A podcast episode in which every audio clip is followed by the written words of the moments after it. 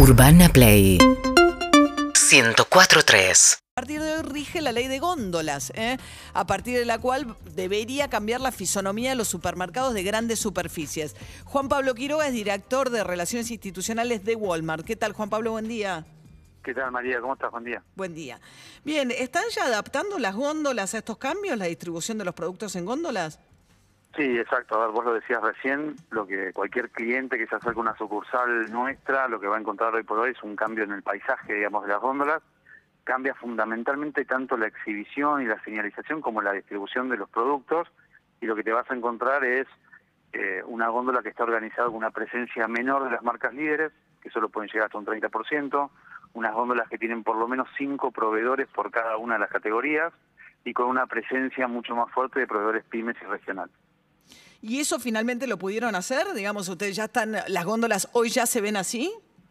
Sí, eso ya se ve así en el caso nuestro, en las 84 sucursales, después tenemos 8 que son eh, de, de, menor tamaño, digamos, son de 800 metros para abajo, con lo cual no entran dentro de las disposiciones de la ley, eh, pero el resto de las góndolas, sí, hoy por hoy ya están adaptadas. Y el precio de las pymes, ¿no? Del, del, de, dándole lugar a los productos de las pymes, ¿son precios más bajos? Mira, en algunos casos sí, o sea, y la verdad que te diría que muy buenos proveedores de segundas y terceras marcas que efectivamente te garantizan un punto de precio un poco más barato. En otros, te diría que es más complicado por un lado desarrollar proveedores porque la categoría es un poco técnica, por decirlo de alguna forma.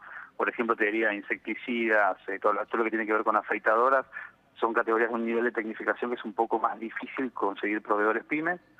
Eh, pero te diría que el, al nivel de punto de precio, por lo general suelen ser el más barato de cada una de las categorías y están señalizados con un cartel especial que salió por resolución la semana pasada. O sea, porque pienso, por ejemplo, el pan lactal, ¿no? Que es un rubro en el que es, casi toda la misma empresa, ¿no? Las distintas marcas que conocemos, ¿no? Eh, eso que antiguamente ocupaba toda la góndola, ahora va a ocupar un 30% como mucho. ¿Ustedes tienen marcas de pan lactal alternativas? Sí, exactamente. Sí, hay segundas y terceras marcas, después en algunas categorías hay productos de marca propia nuestra, con lo cual ya cuenta como un proveedor adicional, y en otros casos también eh, los grandes proveedores incluyeron alguna presentación en precios cuidados que no cuenta para el total de la para el total digamos de peso por proveedor. Eh, Juan, ¿cómo le va? Soy David Cayón. Eh, en el sentido, las pymes lo que en general el, el conflicto que tenían era la capacidad de proveer continuamente y que no se corte la cadena de stock. Digo, ¿qué va a pasar? Digo, ¿queda el espacio vacío en góndola? ¿Cómo se va a solucionar eso?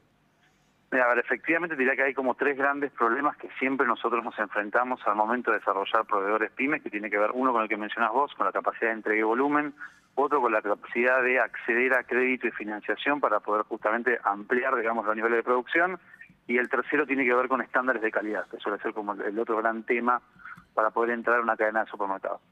Eh, a nivel, digamos, de volumen, nosotros lo que estamos haciendo justamente es poder desarrollar más proveedores regionales que nos garanticen entrega en cada una de las bocas para poder complementar y garantizar un volumen, si querés, más diversificado. No depender en un solo proveedor o dos proveedores pymes, sino tener por lo menos siete para poder cumplir con el volumen que necesitamos. Sobre todo en algunas islas de exhibición, que son espacios, digamos, que tienen un nivel de rotación mucho más alto de producto y que requieren volumen constante. Pero esto va a ir con los precios a la baja, porque uno escucha por ahí cuando se estaba discutiendo la ley había mucha resistencia y planteaban que no iba a haber otros proveedores, que se iban a encarecer los precios, y uno escucha ahora y da la sensación de que la ley puede funcionar bien. No, a ver, lo que puede, lo que puede encarecer y que todavía si querés es una, es algo que está por verse en el desarrollo de los próximos días, es la reposición, digamos, los costos operativos que tiene. Digo, acá piensen que al momento nosotros de reducir una góndola de un proveedor líder que estaba definido, el espacio que, estaba definido tenía que ver con la demanda que tenía ese producto, con lo cual a mayor demanda, más espacio para no tener que reponer constantemente. Al momento de bajarle la exhibición a un 30%, obviamente implica una reposición constante. Que por ahora es una incógnita, digamos, cuánto va a demandar a nivel de esa reposición, porque la, implementación empezó este mm. sábado. Te diría que eso, yo calculo que en 15 días vamos a tener una foto un poco más clara, pero en principio sí fue uno, digamos, de si querés, eh, los desafíos o, las dudas que nosotros teníamos al momento, digamos, de la discusión de la ley. Ahora, hoy me imagino, gaseosas es otro rubro, donde, eh, qué sé yo, imagino que una, eh, las segundas marcas van a ganar mucho lugar en góndolas. Sí, exacto. Gaseosas, a ver, te diría que si querés las más representativas en eso, vos mencionabas antes pan lactal, también está gaseosas, después tenés también la parte de afeitadoras, insecticidas, eh, todo lo que tiene que ver con algunos productos de limpieza muy puntuales. Obviamente ahí tener, diría que hay un nivel de desarrollo un poco más grande de proveedores en esas categorías. Sí tenemos esto que te digo, en donde, por ejemplo, para el caso nuestro, el 70% de nuestros proveedores son pymes, pero están distribuidos en categorías muy puntuales donde es más fácil el desarrollo. En otras como afeitadoras, insecticidas o alguna un poco más técnicas, fue más difícil, digamos, el proceso de desarrollo. Eh, ¿Hubo controles este fin de semana? Digo, teniendo en cuenta que empezó el sábado, eh, ¿la Secretaría de Comercio fue a, alguna de las eh, de los supermercados de ustedes? No, por lo menos al nuestro no. Entiendo que va a comenzar mm. a partir de hoy, sí, en el, en el interior del país, a partir de eh, delegaciones descentralizadas en gobiernos provinciales y municipales, tuvimos una serie de consultas, una serie de inspecciones, pedidos de oficio para entender cuál era la, la, cantidad de proveedores pymes que teníamos para cada categoría, etcétera.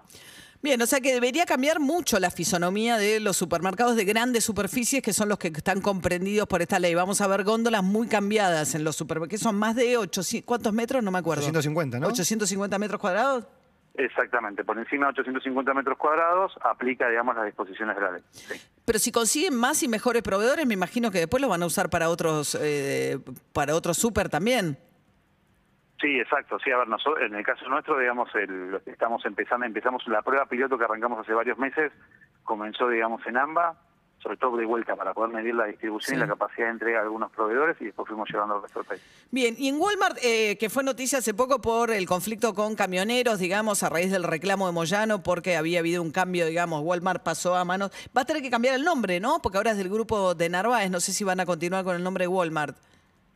No, exacto. Nosotros tenemos hoy por hoy tres banderas. Una es Chango Más, otra es Punto Mayorista y la tercera es Walmart la que lleva la marca Walmart efectivamente eh, va a cambiar, digamos, en el mediano plazo. Y en el caso del conflicto con, camioneros fue resuelto, digamos, esta suerte de indemnización que pedían por el cambio de empresa, aunque siguieran trabajando. Sí, eso ya se, resolvió hace dos semanas, si no me equivoco. Eh, y por hoy, por hoy, por hoy, digamos, nosotros ya damos el, conflicto por cerrado. De hecho, la distribución empezó a, normalizarse poco a poco en todas las sucursales. ¿Y el resto de los empleados de Walmart, digamos, los que están encuadrados en comercio, no piden ahora lo mismo que obtuvo camioneros? No, por el momento no. Bien. Juan Pablo Quiroga, director de Relaciones Institucionales de Walmart, a partir de la vigencia de la nueva ley de góndolas desde el sábado, que bueno, que está cambiando con todo lo que nos contaba la, la, forma de exhibición y aquello que venden los, los supermercados de grandes superficies. Gracias, ¿eh? No, por favor, gracias a usted. Hasta luego. Me quiero ir a un supermercado, quiero ver cómo, cómo es. Sí, ¿no? yo tenía que ir este mucha fin de semana y no pude ir, pero... Y, supongo que a los mayoristas de grandes superficies les aplicará lo mismo o no lo sé. Eh. ¿O solo a los minoristas? No, creo que es a los minoristas. Ah, pues yo compro en un mayorista, ok. Este, bueno, vamos a eso. Bueno, vamos, me voy a ir a de visita a un supermercado a ver cómo se ve. 16 minutos para las 8 de la mañana. UrbanaPlayFM.com